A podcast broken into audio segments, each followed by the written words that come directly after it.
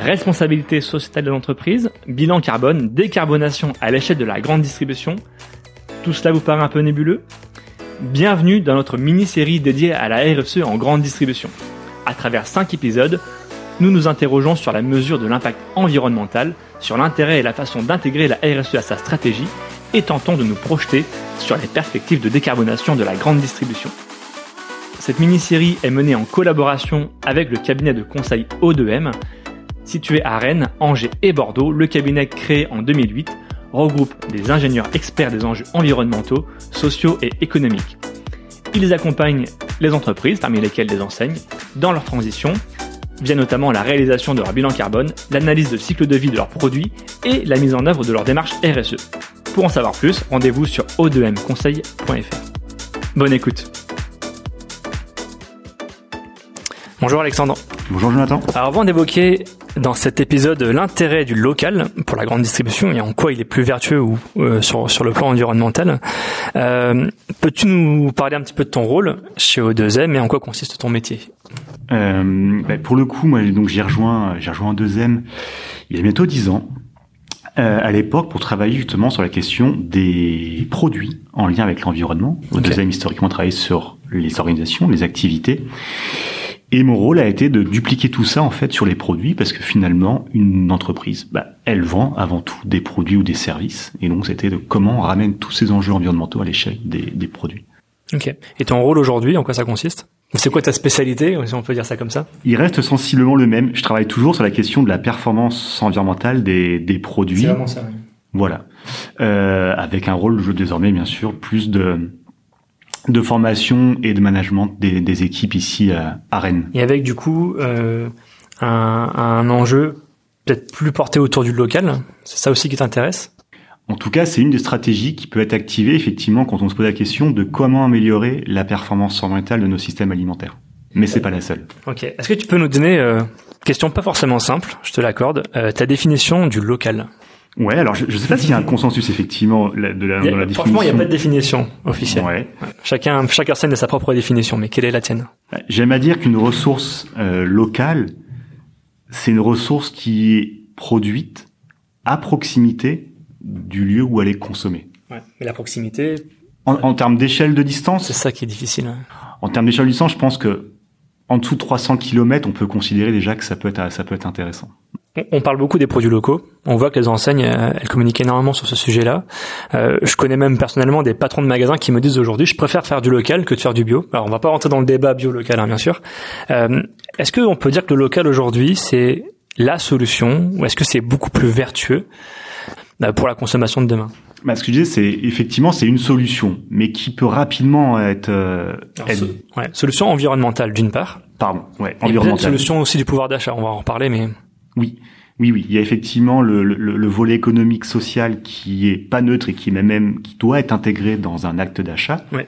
Et sur un plan environnemental, effectivement, c'est pas forcément la solution absolue. C'est-à-dire qu'on peut avoir des productions qui sont très intéressantes sur un plan environnemental dans le local, mais on peut aussi avoir des euh, des approches, des systèmes qui vont un peu dévoyer la vertu même du local, la, la raison même en fait d'être à la base du, du local. C'est-à-dire? On pourrait prendre un exemple. Ouais. Déjà, bah, déjà, si on, on, on parle juste des faits, de se dire l'impact de notre alimentation, c'est quoi? Si on fait une photo en instant T, il y a une étude qui a été intéressante d'ailleurs en 2018, je sais pas de bêtises, qui a été faite, qui a été faite notamment par le CIRED et Solagro, qui s'est intéressé à l'empreinte carbone et énergétique de notre alimentation française. Mmh.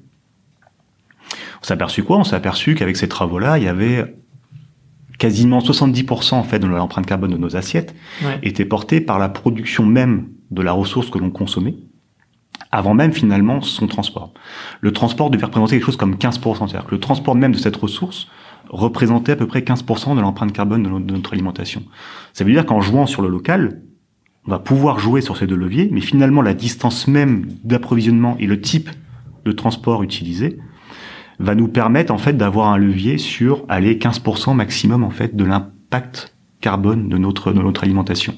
C'est étonnant parce que sur sur les deux premiers épisodes du, du podcast, euh, voilà, vos collègues ont dit la même chose. La logistique, le transport, finalement, c'est très peu euh, dans le, le, le, bilan carbone euh, d'un secteur d'activité. C'est fou quand même. Du coup, on est vraiment focus produit. Comme. Voilà, c'est toujours important d'avoir une vision d'ensemble de la chaîne alimentaire, c'est-à-dire entre la production de la ressource jusque finalement à sa consommation, même jusqu'à la fin de vie même de, de, de l'emballage. Ouais. Mais c'est vrai que sur cette chaîne alimentaire, on, on va avoir un enjeu très fort porté sur la production même de la ressource agricole et également sa, sa transformation. Ouais, alors, si on revient sur le sur le produit en lui-même, euh, s'il est là le sujet finalement, le transport c'est très faible, on, ça on l'a bien compris. Si on revient sur le produit en lui-même, qu'est-ce qu'on peut faire techniquement? Alors, On va on parle surtout des producteurs et des industriels, j'imagine. Mhm. dans, dans, dans, ce podcast, qu'est-ce qu'on peut faire concrètement euh, bah, pour réduire l'empreinte carbone des produits? C'est ça la question. Ouais. Alors, il y, y, a plein de stratégies. Si on reste sur le local, véritablement en fait la question du mode de production est extrêmement importante. C'est-à-dire que pour être certain que le local finalement ait du sens sur un plan environnemental, ouais. bah en fait, il faut déjà s'assurer que les conditions de production soient adaptées finalement à nos sols et à nos conditions de production en France. C'est-à-dire qu'on ait des ressources agricoles, des aliments qui soient adaptés à nos conditions qu'on qu appelle pédoclimatiques, pour être sûr que finalement, en termes de besoins énergétiques, en termes d'apport d'intrants sur les cultures, en termes de gestion des déchets aussi générés par nos par nos euh, par nos agricoles et ainsi de suite, et ben finalement c'est en adéquation avec ce que tout simplement nos sols sont capables de fournir et notre climat. On peut prendre un exemple? Un exemple qu'on connaît bien dans nos assiettes, la tomate. Ouais. La tomate, hein, c'est on la retrouve aujourd'hui sur les étals à toutes les saisons on va avoir des productions et des consommations de tomates différées tout, sur toute la, sur toute l'année, avec euh, de l'importation importante à telle et telle période de l'année. Si on prend une tomate française, deux saisons, ouais. euh, même sous abri non chauffé, globalement, c'est ce qui va être le plus intéressant sur un plan environnemental. Euh, sans rentrer dans la considération bioconventionnelle, mais déjà d'avoir un produit de saison qui va être consommé ou transformé de saison, ben déjà c'est déjà très sensé.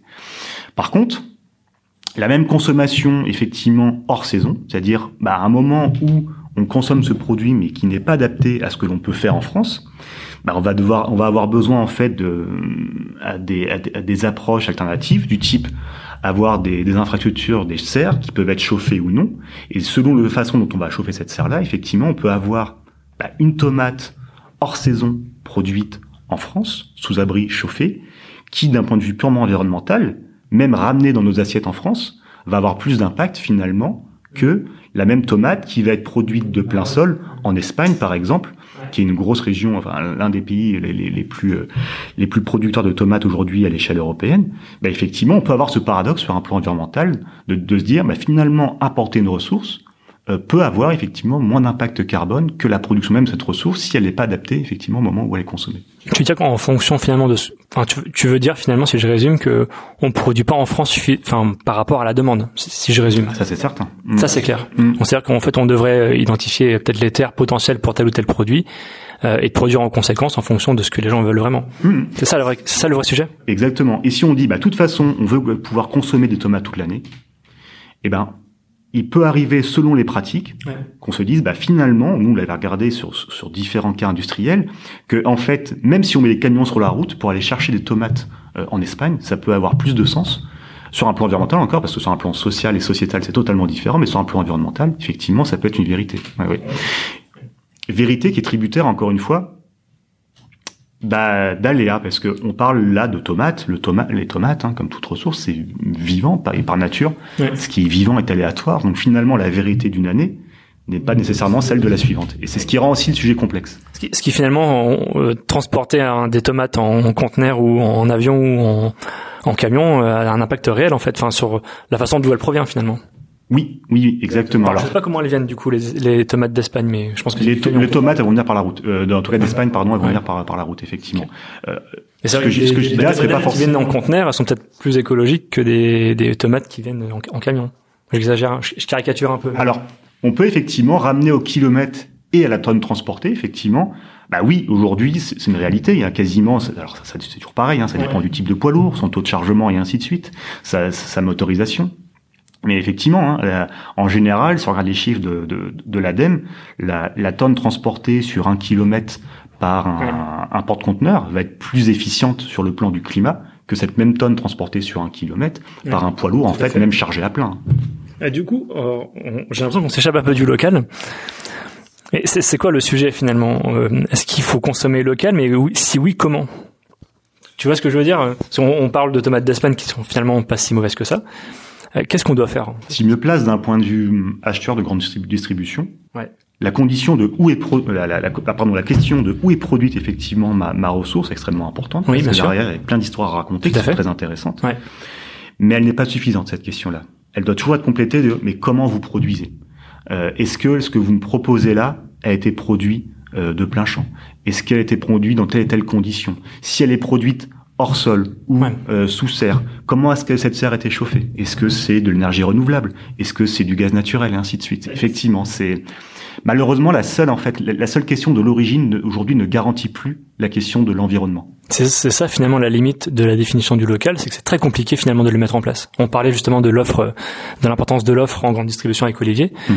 euh, finalement, ce qu'il faut prendre en compte, c'est comment, euh, comment, enfin, quelle énergie produit le produit en lui-même pour pouvoir savoir s'il est euh, vertueux ou pas. Mmh, c'est ça. C'est est-ce que la, est-ce que ce que je vous achète est adapté à ce que vous êtes capable de produire? Okay. euh, c'est, c'est vraiment une question. Et, et malheureusement, et c'est là aussi qu'il y a, il y a un besoin fort d'éducation et de, de, de montant compétent sur la partie acheteur côté grande distrib, c'est que là on parle du carbone, qui est un sujet très médiatique, avec Ouais. une forte attente à la fois conso et à la fois État.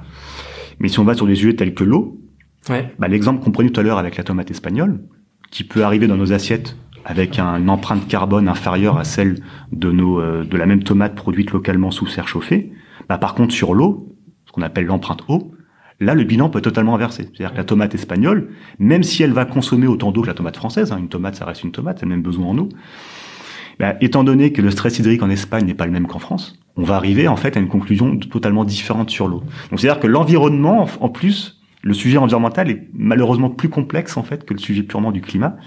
Et c'est ce qui fait que bah oui, il y a un vrai besoin de monter en compétences et de, et de connaissances sur ces sujets-là pour acheter en fait en toute connaissance de cause Mmh. et consommer aussi en toute connaissance de cause. Alors je sais pas si vous êtes des spécialistes euh, de la, de la semence, mais je sais que les, les tomates sont ont des qualités euh, organoleptiques très différentes les unes des autres. Ça fait aussi partie. On, on dit que le vivant est très difficile à, à contrôler, mais est-ce que la- le type de produit aussi peut pas aider demain à moins consommer d'eau, à être euh, vous parliez de, vous parliez de stress hydrique euh, ou à consommer moins d'énergie justement pour. euh, Ah ben bien sûr. C'est difficile euh, comme sujet. Enfin, tu connais le sujet ou? Un, un petit peu, oui, bien sûr. On a, c'est des sujets qu'on a regardés à travers différentes euh, différentes applications industrielles. Euh, Il y a la question de la semence, bien sûr. Selon les typologies de semences, on va avoir derrière forcément des sujets qui vont être plus ou moins optimisés sur les besoins en eau et ainsi de Ouais. suite, les besoins en traitement et ainsi de suite. Euh, on l'a également même sur des alternatives, des substitutions à telle et telle production. Ouais. Euh, on avait regardé il y a pas longtemps, bah, un, un produit qu'on consomme souvent, c'est le café. Euh, café, hein, euh, encore aujourd'hui, intégralement importé, hein, pas encore, pas de production à ma connaissance Non. en France. non Euh, bah, certains se sont posé la question, mais comment on pourrait substituer, en fait, remplacer, et même d'un point de vue gustatif, et ainsi de suite, hein, le, le- le café. Euh, et certains ont réussi. hein, euh, Il y a notamment des, des Bretons qui sont, qui se sont lancés dans l'orge, euh, enfin l'orge torréfié, qu'on appelle en fait l'orge, qui est un produit, en fait, le même, même usage que, même consommation que le café, et qui, d'un point de vue purement environnemental, euh, c'est quasiment deux fois moins d'eau, c'est cinq fois moins d'intrants, et ainsi de suite. Et en fait, sur tous les enjeux environnementaux aujourd'hui, bah, typiquement, genre de production est nettement plus sensé en fait que, que, que, que, que l'import de café. Est-ce qu'on pourrait le produire à l'échelle française ce type de choses? Ah bah, l'orge, on en a un paquet. Ouais, c'est vrai. ouais. On l'utilise beaucoup dans, On l'importe notre- beaucoup aussi, dans je crois, notre non alimentation On animale. l'exporte. Alors, il y a beaucoup d'exportations, effectivement. Je pense que... Alors, je connais pas la, consom- la, consom- Non, la non. consommation de café au niveau France. Ouais. Peut-être qu'il en faudrait quand même quelques, sur... quelques, quelques hectares pour Ouais. être autonome. C'est clair. Mais euh, en tout cas, là, il y a effectivement d'alternatives, mais ça implique effectivement de se dire, bah voilà, est-ce que je suis prêt aussi à adapter ma consommation à ce qui existe euh, localement? Et et vous, concrètement, comment vous aidez les, euh, les industriels, la grande distribution sur ces sujets-là? Vous, vous le faites, ouais. bah, La grande distribution, effectivement, on le fait. Se dire, bah voilà, euh, quelle question doit être posée en fait finalement à un fournisseur pour s'assurer effectivement que le fournisseur, ben voilà, euh, apporte les bons messages et aussi que l'acheteur soit capable aussi d'avoir des informations factuelles, euh, idéalement chiffrées, pour acheter en toute connaissance de cause. Mais au même titre qu'aujourd'hui, en fait, il va challenger un fournisseur sur euh, ses contrats dates, sur ses prix, bien sûr, euh, sur les conditions sanitaires de production et ainsi de suite, sur un certain nombre de certifications, bah, il doit être en mesure aussi de lui challenger, à lui poser un certain nombre de questions sur ce volet environnemental. Donc, euh, on, l'a fait il y a pas longtemps avec un, avec un gros distributeur de, de faire par exemple des fiches achats à l'ensemble de tous les acheteurs pour tout leur marché, dire bah, voilà par type de marché quelles questions en fait à poser pour être certain effectivement derrière de challenger sur les bons enjeux et les vrais enjeux de, des familles de produits en fait que vous achetez. Ça, ça challenge les, fournisseurs, mais faut pas les mettre de côté non plus. Parce que certains n'ont pas l'agilité pour se transformer rapidement. Enfin, comme disait aussi Olivier euh, dans l'épisode 1, c'est que euh, ça prend du temps à se mettre en place. Hein. Il y a aussi une forme d'inertie euh, difficile à. Enfin, vous, vous êtes agile, mais les autres sont pas forcément agiles. comment justement embarquer tout le monde dans cette transformation Est-ce que est-ce qu'il y a une, bon, une question d'acculturation forcément auprès de tout le monde, euh, mais comment faire pour embarquer les choses plus vite? Je pense qu'un levier intéressant c'est de, de, ne fermer la porte à personne et aussi de savoir quels sont les atouts et les, et, et, les, euh, et les intérêts de, de, de chacun. Euh, en tant qu'acheteur, en fait, finalement, ça va être le même raisonnement qu'en tant que consommateur. Certains vont être très sensibles au sujet environnemental, d'autres, par contre, vont être, par exemple, beaucoup plus sensibles au sujet environnemental. Hum. Et donc, c'est aussi que chacun puisse y trouver son compte.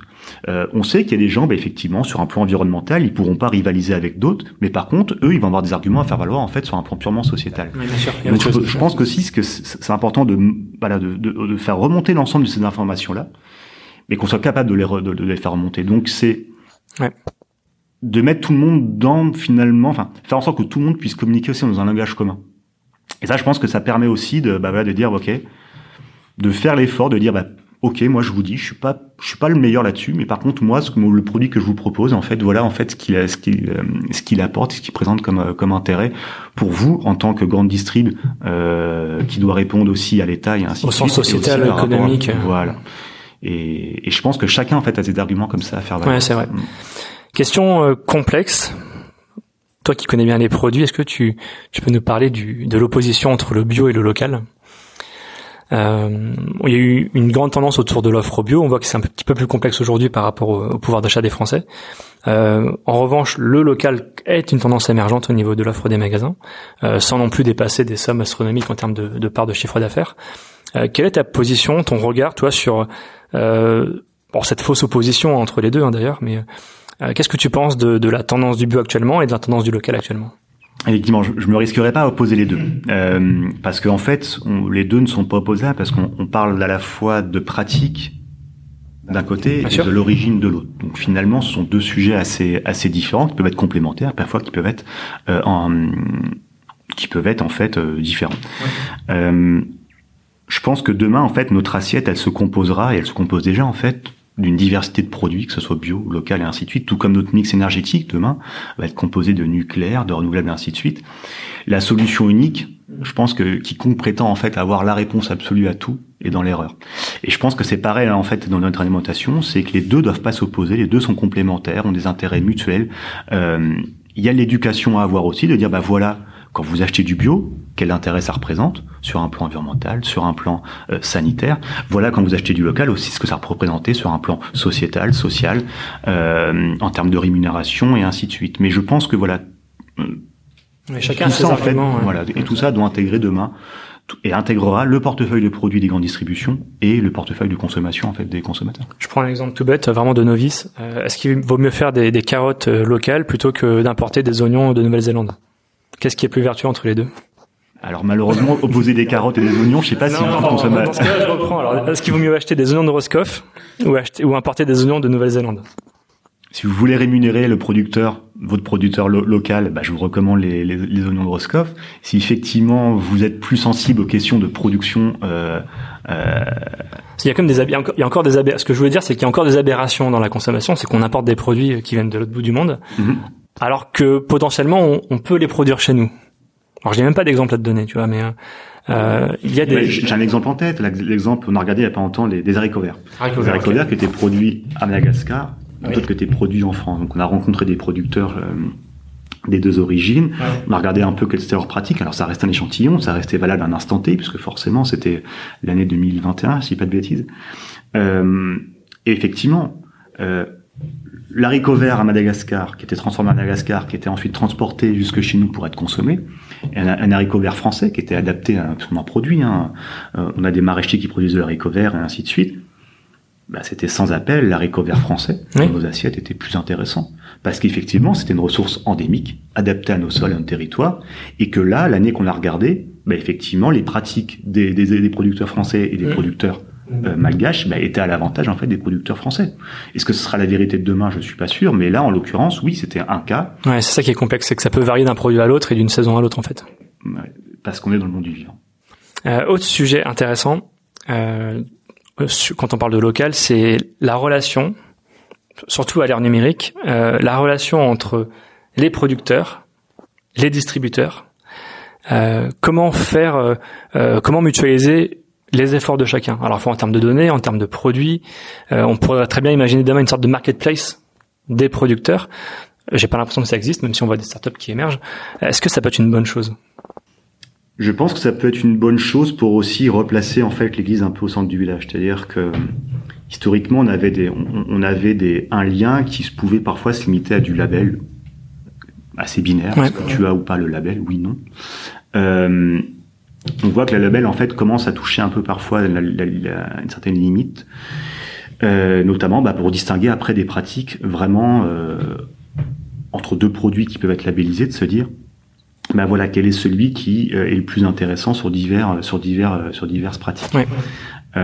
donc en fait arriver avec un peu de chiffres permet aussi de déconstruire un certain nombre de croyances. On a un précepte chez deuxième, c'est on, on, essaie de ramener un peu de science dans un monde de croyances, parce qu'effectivement aujourd'hui beaucoup de gens sont soucieux du sujet environnemental. On entend beaucoup de choses à droite à gauche. Et c'est vrai que ramener du chiffre là-dedans, bah, c'est pas toujours très simple parce que ça peut avoir tendance des fois un peu à bousculer, à déconstruire tout ce qu'on peut avoir entendu. Euh, et donc effectivement, la question du chiffre et donc indirectement de la donnée, elle est, elle est importante aussi pour pouvoir faire en sorte que demain tout le monde puisse encore communiquer ensemble. Cette question de la donnée, on la voit sur sur toutes les industries, notamment euh, euh, celles en fait qui sont très portées par le par le par le B2C. Donc c'est le cas dans le textile. Le textile, ils ont exactement les mêmes problèmes de traçabilité et de questions de de, de, bah, de, de comment, quelles pratiques vous avez, d'où viennent vos matières, où elles transitent, comment elles sont transformées, quelle, quelle, quantité d'eau en fait vous utilisez, et ainsi de suite. Et ça, effectivement, il y a, y a un langage commun à trouver. Et aussi un système de rémunération à trouver. C'est-à-dire que le, le, cette, cette donnée-là, elle a une vraie valeur financière aujourd'hui, une valeur intellectuelle, une valeur financière la valeur financière, elle est malheureusement très peu euh, rémunérée. Euh, C'est-à-dire que les producteurs vont générer un certain nombre de données qui, jusqu'au consommateur, va être euh, finalement utilisé, manipulé et valorisé. Euh, et, et, ça ne remonte pas en fait finalement aux producteurs même. Et il y a tout en fait un système financier à trouver pour pouvoir en faire en sorte que celui qui, ceux qui vont prendre le temps en fait de créer, de mesurer, de reporter ces données-là aussi soient rémunérés. Il y a une, il y a, un, il y a un vrai système de rémunération à trouver sur lequel on a travaillé nous depuis plusieurs années pour justement faire en sorte que le producteur qui va passer du temps à collecter ces données, à analyser son son euh, ses livres de compte et ainsi de suite puissent en fait bah, être rémunérés au juste prix pour l'ensemble des données qu'il va créer et derrière pour l'ensemble des, bah, des outils qui vont venir en fait reporter toutes les stratégies sur les transformateurs et les distributeurs. Et il y a la question du coup de la traçabilité mm-hmm. qui est en fait très peu mis en place finalement euh, euh, bah, sur de la masse hein, de, de, produits en fruits et légumes hein, notamment. Ça c'est un vrai sujet. Enfin, je sais pas. Je, je pense qu'il y a des boîtes qui commencent à travailler dessus, mais la traçabilité est encore complexe à, à mettre en place. Ouais. Bah, surtout qu'on associe souvent traçabilité à des systèmes d'audit. Ouais. Euh, donc c'est vrai que ça, ça, ça, peut être parfois une, une limite sur le. Pour parler vraiment côté alimentaire, ouais. euh, à partir de données euh, alimentées par un exploitant, ça va être finalement aller en termes de contrôle de cohérence, on va savoir dire ou pas si ce qui est renseigné peut être est assez cohérent ou pas. Donc on n'est pas systématiquement obligé de passer par de l'audit pour garantir en fait une forme de traçabilité de rester dans la donnée qu'on qu va renseigner. Bah écoute, très bien, merci Alexandre pour, euh, pour ces infos autour du local, hyper passionnant. Merci à toi. Avec grand plaisir, merci à toi également. Merci d'avoir écouté ce troisième épisode, on se retrouve tout de suite pour le quatrième.